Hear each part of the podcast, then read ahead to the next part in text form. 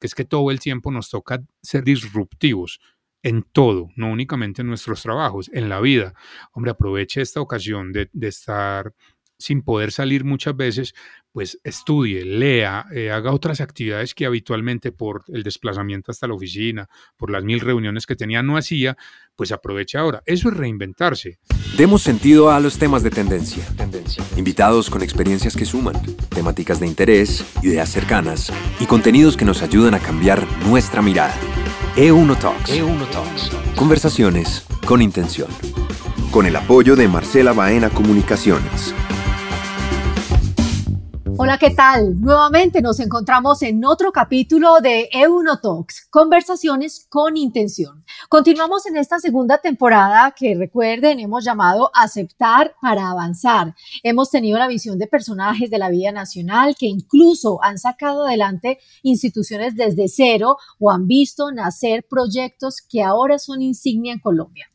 Hemos tenido y vamos a seguir teniendo personas creativas, innovadoras, pero sobre todo muy humanas, muy humanas como el invitado que tenemos en esta oportunidad, que es Diego Briseño. Ustedes seguramente lo han visto en diferentes medios de comunicación, eh, prensa, radio, pero actualmente Diego Paisa es director de contenidos de producción comercial de Caracol Televisión. Además, actualmente es locutor, lo escuchamos todas las tardes en Blue Radio. Con él vamos a hablar sobre creatividad en la nueva realidad. Qué cargo tan grande, Diego, qué mundo de cosas las que estás haciendo. Espero que lo haya dicho bien y qué rico que estás con nosotros. Hola Marcela, muchas gracias a toda la gente que nos está escuchando. El cargo es muy largo, Mm, para lo que hago realmente. No, yo creo que no, yo creo que, que, sí cumple con la expectativa que, que oh, estás teniendo en el canal, porque son muchas cosas las que has logrado desde tu llegada al, al canal Caracol. ¿Hace cuánto estás allá? Nueve años. Imagínense nueve años en los que llegó a un canal que pues obviamente siempre ha tenido muy buen posicionamiento, pero no es un secreto que está en uno de los mejores momentos a nivel nacional. ¿Qué hace un director de contenidos de producción comercial? Está en la parte de programación, está en la parte de los comerciales, está en la parte de, del contenido de los programas. ¿Qué hace exactamente? Caracol Televisión tiene varios directores de contenidos, como lo dijiste, de acuerdo a cada área. Yo hago parte de producción comercial que es como una especie de agencia de publicidad in-house del canal para atender los requerimientos de los clientes, pero el canal Caracol pertenece a un grupo de compañías que tenemos una, unidad de medios, somos varios medios, Caracol Televisión, Blue Radio, El Espectador, Cine Colombia, eh, bueno, y otra cantidad, pues Cromos, Shock, todas las revistas también hacen parte del grupo, entonces nosotros atendemos a todos los clientes que van llegando por cualquiera de esos medios. Muchas veces se trata de articular, pues, porque un cliente puede pedir, yo quiero estar en televisión, en radio y en prensa. Es, generar contenido para los medios, conociendo desde adentro qué se puede, qué no se puede hacer, qué funciona mejor en radio, cómo lo podemos hacer en prensa. De eso se trata. Pero también, perdón, pero también hago parte de Blue Radio, ya como dijiste ahorita, como locutor, yo no me considero humorista, pero hago parte de un programa de humor que se llama Voz Populi. Ahí sí únicamente hago, hablo no, no no, pero no, no, creas que de pronto en, las mañanas, cuando estás creando, creando, creando, es mucho lo que se debe hablar y es mucho lo que queremos conocer precisamente de esa faceta, que muchos conocen esa Diego Briseño eh, en, radio, eh, haciéndonos reír en las tardes, o con otro programa en Vivamos la Noche que tuvo tanto éxito aquí en la ciudad de Medellín y que tenía incluso eh, eco a nivel nacional. Hace poco, incluso en la pandemia, ustedes hicieron como una nueva temporada, pero queremos aprovechar tu experiencia, Diego, para saber exactamente el tema de creatividad que en este momento absolutamente todo el mundo tuvo que decir yo soy creativo y si no me tengo que volver creativo, realmente no es fácil, pero escuchándote en algunas de tus charlas y tus conferencias dices todos somos creativos, lo que pasa es que no sabemos explotarnos. El miedo a la creatividad es un miedo infundado por por un mundo de taras mentales que nosotros tenemos. Nosotros los latinoamericanos no creemos en nosotros. Eh, estoy generalizando, pero, es, pero pues la gran mayoría no creemos en nosotros. Todo el mundo es creativo y pues hay muchos ejemplos, desde que tú te levantas y piensas en la, en la ropa, en lo que vas a hacer de desayuno, el cerebro está trabajando. Lo que pasa es que eh, condenamos al cerebro a muchas otras cosas, menos a la capacidad que tiene de crear.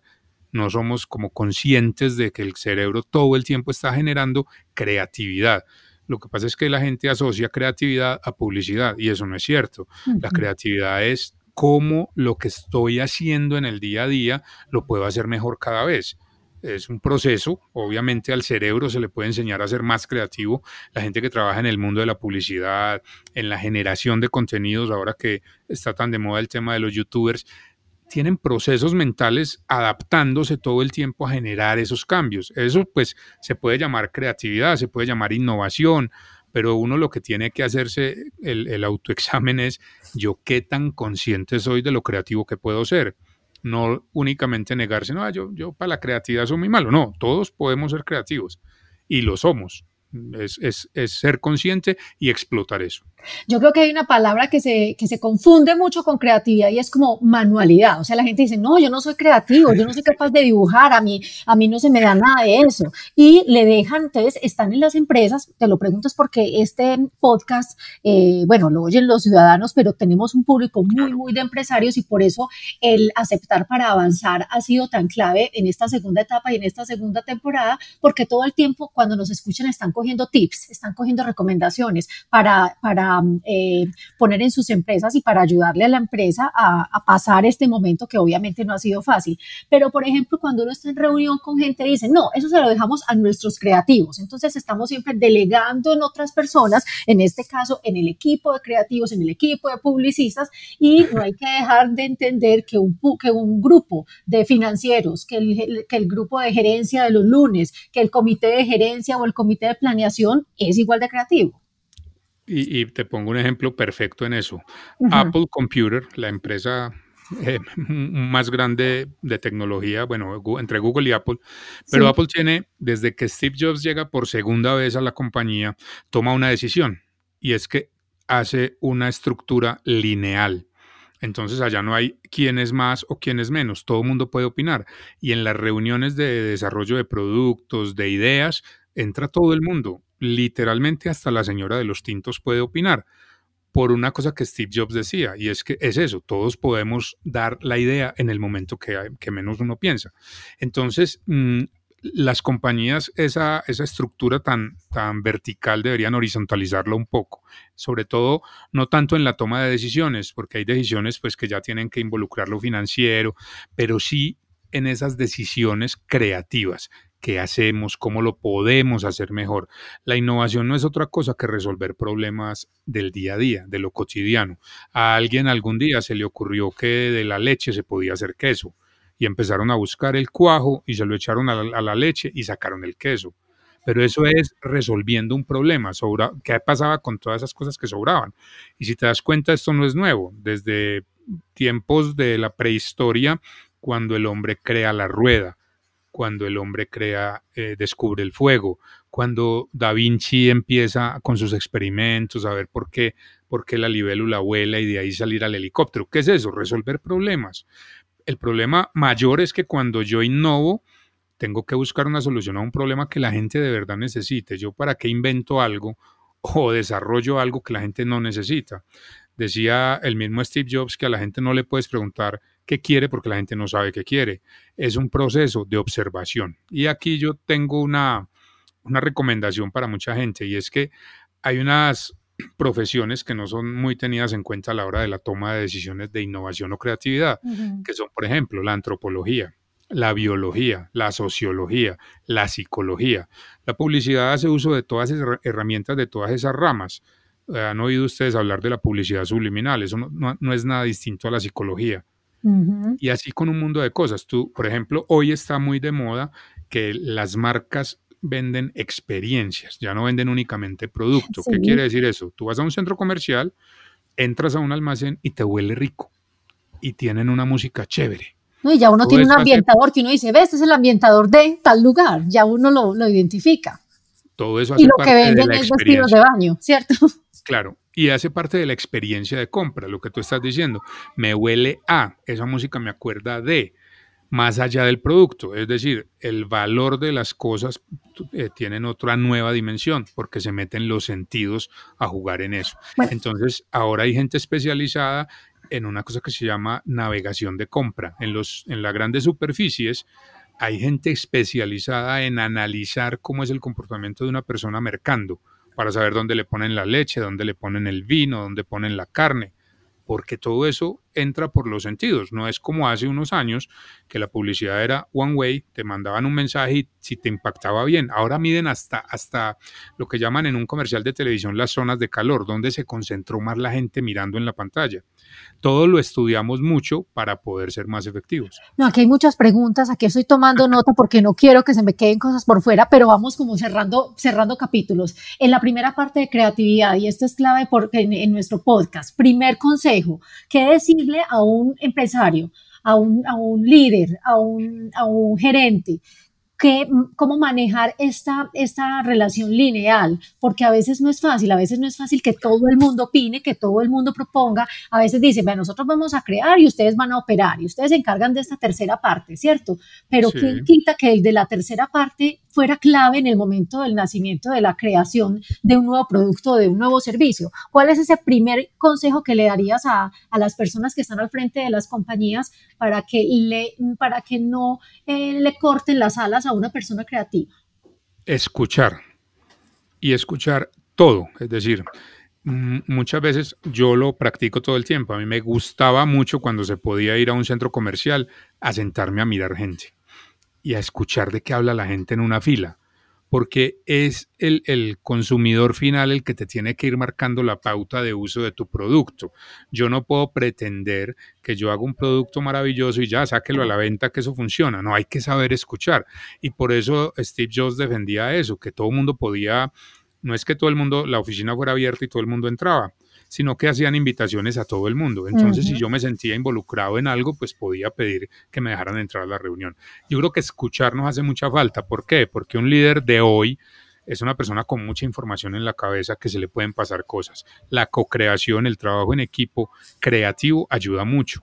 Por eso hoy en día en las agencias de publicidad ya no es un gran director creativo súper famoso, súper talentoso, sino que son células de trabajo, gente que puede opinar de, distintas vertientes. Ojalá esos, esas, esos grupos de trabajo fueran eh, bastante heterogéneos en su formación qué bueno tener un financiero, qué bueno tener un, comunicador, qué bueno tener un economista, porque todo el mundo tiene una visión distinta de las cosas, del producto, del servicio, de lo que sea en lo que estemos trabajando. Diego, ¿no te parece que con estas reuniones virtuales se ha incentivado un poquito esa participación? Porque nos estamos viendo todos en pantalla y estamos como en igualdad de condiciones, ¿cierto? Aquí no se sabe, aquí no hay una punta donde está sentado un alto gerente por allá atrás y todos al lado, o todos en un salón y él al frente en un tablero, sino que todos estamos en una misma pantalla compartiendo cuadros. ¿Será que eso ha ayudado?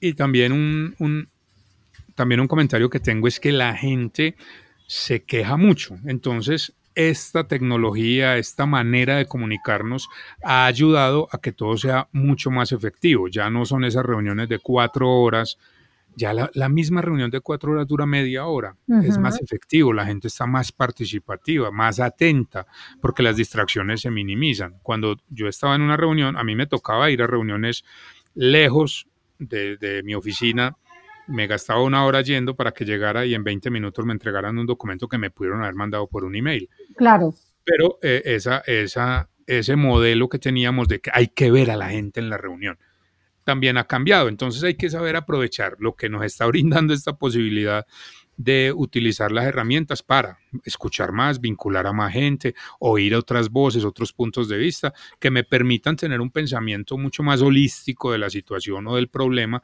para poder hacer un producto de verdad que solucione ese problema. Bueno, ya también tocamos un poco la parte de la invención y la reinvención, pero no quiero dejar eh, sin, sin preguntarte tu opinión porque pues todo el tiempo se, se, está teniendo contacto con la palabra reinventarnos. Yo ya la siento desgastada. Es más, siento que cuando la gente dice reinventar ya les da como una especie de risa como lo que te acabo de producir. Ay, el reinventarnos. Uno casi que dice reinventarnos, pues para decir la palabra de moda bueno, ¿se desgastó la palabra o, se desgastó el término o, es que no nos estamos reinventando o, es que esa no es la idea? nosotros somos una sociedad que se ha vuelto muy inmediata y entonces las modas duran muy poco, ¿sí o no? En todo sentido. Entonces la gente coge TikTok y se vuelve una locura tres meses y después se va bajando, sigue siendo mucha la gente, pero las modas, el impacto de las cosas se desgasta mucho más rápido ahora que hace cinco años. Digamos que hace cinco años las, las cosas pueden tener más duración. ¿Qué pasa con la palabra reinventarse? A todo el mundo le cambió la vida. No hay una sola persona que haya seguido la misma vida. Nadie. Entonces, eso es un, punto disruptivo, como puntos disruptivos ha habido en la historia de la humanidad. Cuando, cuando se extinguen los dinosaurios, pues es un punto disruptivo en la evolución. Y de ahí para acá, si, por, si te pones a analizar y la gente que nos escucha analiza, todos los grandes momentos, la guerra mundial, las torres gemelas, tienen que ver con generación de cambios. Generalmente esas reinvenciones son para bien las crisis económicas después de las guerras que hicieron, generar cambios, generar mejoras, porque era imposible seguir como estábamos. Entonces, claro, como te digo, la gente pone de moda la palabra reinventar y ahora con las redes sociales se expande mucho más rápido la palabra y pues la gente sí puede sentirse saturada, pero, pero no, no, es, no es un término que se pueda desgastar, porque es que todo el tiempo nos toca ser disruptivos en todo, no únicamente en nuestros trabajos, en la vida.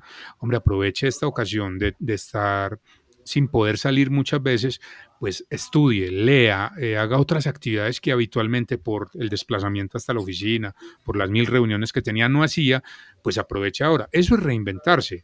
Lo que pasa es que eh, eh, digamos, sacralizamos un poco esa palabra porque se quemó el uso de ella, pero hay que yo sí soy defensor de que hay que reinventarse. Reinventarse no es otra cosa que mirar distinto la situación. A ver, esto nos pasó, nos encerraron, no podemos salir, ¿qué hacemos? ¿Cómo, cómo ocupo mi tiempo? Entonces, eh, ser disruptivo es eso, es cambiar el status quo, la manera de pensar, ese pensamiento un poco cuadriculado que hemos tenido por nuestra educación, nuestra cultura, para dar el salto a atrevernos a hacer algo distinto. Mucha gente empezó a emprender eh, eh, pues su, propio negocio, maravilloso. Eso es reinventarse, eso no es otra cosa que reinventarse. Y, eso, no sería innovar, o sea, ¿cómo comparamos ahí el reinventarse con el innovar o finalmente en algún momento se, se cruzan? Es lo mismo, al, tú tomar la decisión de reinventarte o, o de ser disruptivo, tienes que innovar. ¿Qué es innovar? Innovar es pensar ¿cómo puedo hacer un proceso de cambio en lo que sea? Dime ¿Solucionar también un problema? Te voy a poner un ejemplo. Eh, sí, para solucionar un problema o para crear algo nuevo. porque, porque yo puedo crear algo totalmente nuevo. Ojalá tuviera el ejemplo porque entonces me volvería rico. claro, y ahí sí no te dejarían salir del canal. pero pero innovar es, es que tú llegues y digas, no, ¿sabe qué? Yo lo que, lo que voy a hacer es que voy a, ya no camino al mediodía, sino que camino en la mañana para que al mediodía yo pueda estar con mis hijas almorzando. Hiciste una innovación en tu estilo de vida. Lo que pasa es que todas estas palabras las estamos siempre poniendo en términos empresariales o en términos de marketing. Esto tiene que trascender la vida, porque si uno no es buena gente, si uno no toma decisiones de su vida, pues que puede hacer en, en la empresa que sea, no puede hacer nada. Usted tiene que ser buena gente, tiene que ser buena persona, tiene que ser una persona abierta al cambio. Y eso se traduce no solamente en tu vida personal, sino en tu espacio laboral también. Una pregunta muy de, de, la labor que, que, realizas todos los días, que debe estar llena de retos, porque pues en, en, empresas grandes, como por ejemplo en este caso el canal Caracol o Caracol Televisión, eh, me imagino que por, por muchas presiones de todo tipo tienen que estar haciendo cambios, haciendo cambios. La pregunta que quisiera hacerte es, cuando una cosa está bien, se debe dejar quieta, porque hay personas que dicen, no, es que no nos podemos acostumbrar a dejar quieto ni siquiera lo que está bien, porque en algún momento eso se va a desgastar. ¿Cuál es tu opinión al respecto? Que eh, pues me estás hablando del caso particular de un canal de televisión y creo que aplicaría para muchas empresas. Eh, nosotros no hacemos programas para el 100% de la población, nosotros no creamos contenido para todo el mundo. Eh, porque entonces, si tú haces una encuesta, la gente diría, porque todo el mundo quiere ser mejor siempre, dirían, yo no sé por qué no pasan documentales. Y nosotros pasamos muchos documentales. Los lunes festivos, aprovecho la cuña. sí, sí, sí, está bien. y la gente no los ve. Eso es como cuando le dicen a uno, ustedes no abren sino con noticias malas. Y yo sí, cuando les eh, ponemos las buenas no las ven. No las ven. ¿Cierto? Correcto. cierto. Eh, eh, entonces Aquí nos estamos desahogando. Pero uno tiene que ser consciente de a quién le está hablando o, quién usa su producto. te pongo un ejemplo, yo no puedo hacer una torta de banano pensando que a todo el mundo le va a gustar, porque hay gente a la que no le gusta el banano. Yo tengo que cambiar mi torta. No, yo hago mi torta dirigida a un público. Ojalá fuera un público muy amplio pero yo no puedo pretender que mi torta se la coma todo el mundo, porque estoy seguro, yo le echo nueces. ¿Sí me entiendes? Ah, es que yo soy alérgica a las nueces, es que a mí las nueces me saben horrible, es que el banano tiene que ser verde y no maduro, porque eso es, y si te das cuenta, eso es Twitter. Twitter pretende agradarle, o el que escribe en Twitter pretende agradarle a todo el mundo y la vida no es así es imposible agradarle a todo el mundo. Entonces uno tiene que ser consciente de a quién le está hablando, a quién va dirigido lo que usted hace y concéntrese en eso, no se desgaste con los que no son su público objetivo.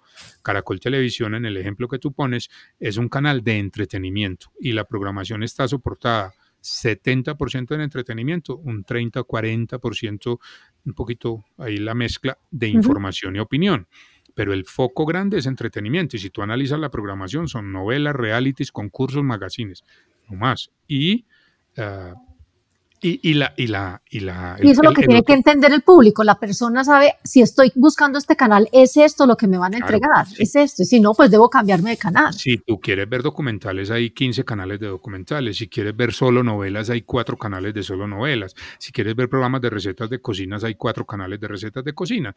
Y de eso se trata, y así es la vida. O sea, si tú, si tú eres un fabricante de leche, pues enfócate en un público que le guste tu leche. Puedo hacer algo diferente en esa leche en el empaque, en la manera en la que comunico, para que más gente me compre. Perfecto, eso es innovar, ¿sí o no? Sí. Pero yo no puedo decir, ni salir a decir, es que mi leche es la única, mi leche es mejor que la otra, porque entonces eh, ocurre todo lo contrario. La gente va a decir, ah, pero este se cree mucho porque tiene la mejor leche. No es verdad, es eso.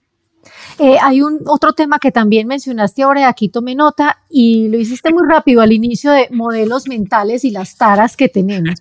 Y entre las taras o, las taras o los vicios que tenemos culturales es sacar excusa cuando las cosas no están saliendo bien. Y me atrevo a decir que en esta época difícil de confinamiento, en esta época en la que yo creo que ninguna empresa se salvó de tener por lo menos una pequeña baja en, en en números y, lo, y se va a ver reflejado este año o en los comparativos del otro, eh, en un momento como este todo el mundo tiene ya la excusa, no, lo que pasa es que la situación está muy dura y esta nos aplica para este año y para cualquier otro. Esa cultura de la excusa es uno de los temas también que hay que tomar muy, muy grandes para pues, o tenerlo muy en cuenta para trascender y para que el tema de hoy, que es la creatividad, pues de verdad pueda surgir, porque si no nos vamos a quedar frenados en excusa y no salimos.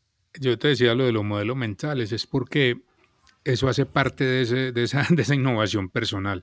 Nosotros estamos llenos, y no es culpa de nadie, desde, desde hace 500 años, más allá, lo que tenemos en nuestro ADN es muy difícil de cambiar. Entonces, las excusas y muchas otras de las cosas que hacemos en esos modelos mentales están basadas en el miedo. El miedo a pensar diferente, el miedo a, atreverme a hacer algo. No, es que de pronto me regañan, ¿cierto? Y las excusas son eh, una barrera para que no me regañen. Hombre, no, llegué tarde porque resulta que no, llegué tarde porque me quedé dormido. Eso es un problema en nuestra sociedad. Yo creo que lo agradece la persona y dice, ah, bueno, te quedaste dormido, sigamos. Y si no, cuando uno eh, se da cuenta eh, que es una mentira, uno se queda dándole vueltas y le da una rabia. No, es que el perro se me comió la, comida, la, tarea. El perro, sí, ese ya está muy gastado.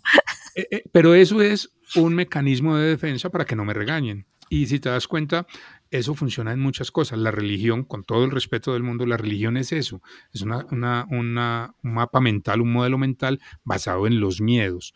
Es que si usted hace eso que está malo, está atentando contra los mandamientos. Y si te das cuenta de eso, ¿cuántos años lleva? Dos mil y pico de años. Eh, y la gente eso le taladra. Y el miedo, el temor. Por eso las elecciones políticas infunden tanto miedo eh, lo estamos viendo muy cerquita en el país del norte, el miedo a que nos volvamos como. ¿Cómo? Ajá. Eso mueve a la gente, el miedo le da a la gente una cosa impresionante y, y, es un llamado a la acción. Entonces uno tiene que tratar de romper esos modelos mentales. No es no tener miedo, es saber cómo manejar el miedo. Creatividad en la nueva realidad, Diego, eh, que es lo que estamos hablando, y, perfecto ese, ese, tema del miedo, eh, que lo estoy poniendo aquí como segundo, porque lo primero es esta comunicación lineal, para que lo tengamos muy, muy en cuenta en nuestras organizaciones, el no miedo ni siquiera de la parte de arriba hacia abajo, también de abajo hacia arriba. A veces con tanta gente tan buena, tan preparada, los mismos jefes y líderes dicen, bueno, me lleno de miedo de no encontrar otro igualito, y sí se encuentra, y sí se encuentra, ¿cierto? Es de arriba abajo y de abajo hacia arriba.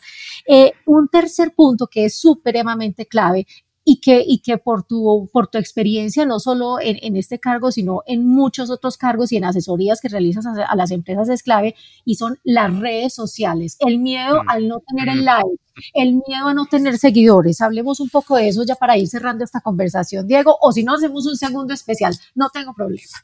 A mí, mm, a mí me llama mucho la atención que todas las empresas dicen hay que tener redes sociales. Y yo siempre les digo, ¿para qué? No lo, estoy no lo estoy juzgando, le estoy preguntando el por qué y para qué de tener redes sociales. No todo el mundo tiene que tener redes sociales. Yo soy pésimo en las redes sociales por, porque no es mi estilo. Pero, y el que las tenga, perfecto, pero hay que saberlas manejar. Entonces ustedes ponen una publicación, digo ustedes los que tienen redes sociales, ponen una publicación y hay, hay casos de depresión porque no tuvo likes. No puede ser no puede sobre todo en las personales, sobre todo en las personales. Y en las de las, empresas, el le dice, ¿qué pasa que no tenemos likes? Exacto, y, y, generar un... ¿Por qué no me generas este contenido que se viralice? Eso no lo decido yo, eso no lo decide Instagram, no lo decide YouTube, lo decide el que consume, el que sí le da el clic. ¿Por qué? Porque yo tengo que hacer contenido tan relevante para mi público que lo vean. Si ustedes, nosotros los viejos, vemos un youtuber con ojo crítico, yo digo, esa gente la tiene clara, porque tienen claro el mm. público al que le están hablando. Yo llego y no puedo llegar a decir, ah, pero este pendejo hablando bobadas, 7 millones de vistas. Ah, sí, pero son 7 millones de personas a las que eso les gustó. Ojalá yo pudiera hacer eso. Entonces, eh, eh, en ese caso no te entiendo bien. ¿Es importante o no es importante ese like? Es que lo importante no es el like, lo importante es el contenido que tú generes. Cuando hay el secreto de las redes sociales es la red de contactos que tú puedas establecer en lo personal y en lo empresarial. ¿A mm. quién le llego? ¿Qué alcance tengo? Porque yo puedo comprar dos millones de, seguidores, eso es muy fácil. Pero son dos millones de seguidores en Ucrania que no me sirven para nada, que no van a comprar mi producto, que no van a consumir mi servicio. Yo tengo que construir una red de contactos. Cuando la gente se mete al al, mundo comercial, al mundo de las ventas, ¿qué es lo más importante? La red de contactos. ¿A quién conoces? No es que yo conozco a Marcela, que conoce a no sé quién, que me lleva a no sé dónde. ¿Sí o no? Sí. Esas son las redes sociales. Yo tengo que generar una telaraña de gente que de verdad esté interesada en lo que yo hago. Hago, digo, vendo, lo que sea. Pero si no, se vuelve una esclavitud del like porque entonces yo estoy haciendo un mundo de cosas que no me están funcionando. Claro, ¿cómo te van a funcionar si estás totalmente desenfocado? Enfócate en tu público objetivo. Es exactamente, o es una trascendencia de la publicidad. ¿A quién le quiero hablar? Hombre, yo quiero hablarle a los empresarios de Uno Talks. Yo quiero hablarle a los empresarios. Pues no vas a generar acá contenido de fútbol. No vas a analizar las cinco películas más exitosas, más taquilleras de la historia, porque no, no lo van a consumir. ¿Cierto? Es, decir, más importante. Es importante la, red, las redes son importantes siempre y cuando sepamos que quienes nos están siguiendo y quienes están en, esa, en, en ese, en ese grupo, en esa red, realmente sí son las personas que nos sirven y si no hay que entonces buscar otra estrategia de difusión. Eh, por ejemplo, yo le digo mucho a las marcas es, usted tiene que construir una comunidad. Marcela Baena, comunicaciones, tiene que construir una comunidad alrededor del objeto de su negocio. Entonces tiene que generar contenido para que la gente diga, Marcela Baena sabe de comunicaciones organizacionales, voy a seguirle en las redes por lo que, porque lo que ella dice me interesa a mí que estoy buscando de eso. Pasa igual, yo quiero una hamburguesa, busco empresas que hagan hamburguesas, yo no busco a Marcela Baena. Sí. el secreto del, del manejo de las redes sociales es a quién le hablo, que pueda enganchar con mi producto o servicio. Eso es. Bueno, y para terminar, eh, quisiera eh, rápidamente, digo, que nos hablaras un poquito de la diferencia o, en dónde se llegan a, unir eh, los tres conceptos de ética empresarial, ética social y ética digital, porque finalmente con, la ah. tendencia ahora, esa, esa, esos tres están jugando un papel fundamental. Yo creo que la ética como principio de integridad de la gente es muy importante. Y hablo de la gente, no necesariamente de las empresas. Porque hoy en día la gente, o, si la gente que trabaja para una empresa es la empresa. No es, es que lo que usted diga está, está afectando a Caracol. No, yo soy Caracol 24 horas al día. Yo represento a la marca para la que trabajo. Eso de, de, mis tweets no comprometen a la empresa. Es mentira. Eso no es verdad. Eso claro que no es verdad. No es verdad, porque inevitablemente se va a hacer una asociación. Pero es que Marcela Baena dijo que tal cosa, ¿cierto? Entonces, la ética es ser eh, consciente de que cada cosa que yo hago puede tener una reacción. Entonces debo procurar que cada cosa que yo haga sea muy buena. ¿Muy buena para quién? Para mí. Es que yo tengo que tener los valores supremamente claros de que lo que yo soy como persona es lo que yo quiero ser en la vida y lo que le quiero enseñar a mis hijos y ojalá a mi entorno. Porque nadie puede tener la receta de quién es bueno o quién es malo, pero uno sí sabe que hay referencias de, ah, este man es muy buen man pues es una persona muy buena. Entonces, no por ese calificativo, sino por uno tener la conciencia tranquila de poder sentarse con cualquier persona, mirarlo a los ojos y hablar tranquilamente. La ética empresarial es eso, es yo represento mi compañía 24 horas al día. Tenga cuidado con lo que dice, hace o piensa inclusive. No todo lo tiene que publicar en las redes sociales, que es la ética social. Es eso, porque yo tengo que estar ventilando mi vida en las redes sociales buscando el like. Es una manera de expresarse, sí, sí, pero tenga cuidado, porque es que usted puede ser ofensivo, puede ser discriminativo, puede ser... Puede pues después le van a decir algo y ya uno casi que se lo dije, o usted, usted dio toda la, usted dio eh, pie para esto. Y lo otro es que te pueden malinterpretar, porque tú puedes decir, eh, esta tarde está muy linda y a otra persona no le parece y puede expresarlo y es ese debate que se ve en las redes sociales tan, tan, a mí me llama mucho la atención porque es una necesidad de la gente desahogarse. Este encierro probablemente nos tiene con, una, con un nivel emocional muy alto y eso incrementa mucho ese desahogo que se ve en las redes sociales. Y la ética digital es cuidado con la, no solamente las redes, cuidado con lo que usted hace en el tema digital. Porque hoy en día eh, y en un futuro el secreto va a ser la ingeniería de datos. Y ya sí, ya está haciendo. A, la gente le sigue sorprendiendo que entra a una página de zapatos y cuando entra a las historias de Instagram le aparecen cuatro marcas de zapatos publicitando. Eso es ingeniería digital. Ingeniería social digital. Es, yo veo Marcela en qué página se mete. Todo lo puedo ver les tenga cuidado. mucho Uno ya porque se va acostumbrando a eso, pero las primeras veces uno es mirando y agachándose a ver dónde es que está el micrófono en la casa. Eso sí es muy asustador. Pero, pero claro, entonces mucha gente no es consciente de que eso lo están, lo están monitoreando. Y usted acepta, cada que entra a una página le aparece un letrero, acepta, sí, yo acepto. Y saben todo lo que nosotros hacemos. Entonces, sea consciente de eso sea consciente de para qué publicar fotos de sus hijos con la camiseta del uniforme, con el letrerito, con el nombre, en una sociedad como esta. Completamente válido y completamente claro. Eh, Diego, nosotros quedamos con muchas ganas de saber más cosas, pero creo que con esta primera aproximación a hablar sobre una creatividad en la nueva realidad, eh, tenemos eh, puntos muy claves y creo que uno, dos o tres aspectos de los que hayamos conversado, que uno le sirva a una compañía, que el otro le sirva a una empresa que esté empezando y que el otro le sirva a una multinacional que se esté reinventando en esta época, creo que, que es completamente válido. mil gracias gracias, mil gracias por haber estado con nosotros. Eh, a usted, Marcela. Eh, eh, oírte en esta faceta un poco más seria también es, es muy, rica, es muy rica, aunque esa risa de, la, de las tardes nos hace mucha falta, pero para eso sí te tenemos todos los días y por eso te escuchamos. y te admiramos mucho y te queremos mucho. Personalmente en esta casa te queremos mucho. Muchas gracias. Agradeciéndote mucho y miramos cuando podemos de pronto coger otros temas. Ese, ese último tema de redes sociales da para tanto que, que podríamos nuevamente hacer un capítulo en otra oportunidad. Cuando quieran y no le tengan miedo a la reinvención porque es necesaria todos los días. Me reinventaré en este puente festivo a ver cómo nos va. Listo. Diego, mil gracias. A ustedes los invitamos a continuar con nosotros en esta segunda temporada y seguir los diferentes capítulos que tenemos de estas conversaciones con intención en E1 Talks. Búscanos en las diferentes plataformas para podcast. E1 Talks. E1 Talks. Conversaciones con intención con el apoyo de Marcela Baena Comunicaciones.